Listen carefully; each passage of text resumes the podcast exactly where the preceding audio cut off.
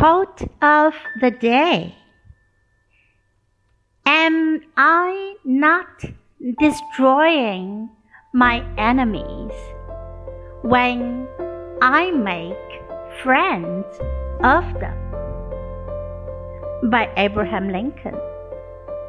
当我和敌人交朋友的时候，我不是就在消灭敌人吗 ？Am I not destroying my enemies when I make friends of them?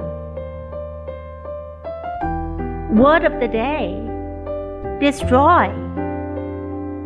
Destroy. 摧毁、毁灭、破坏。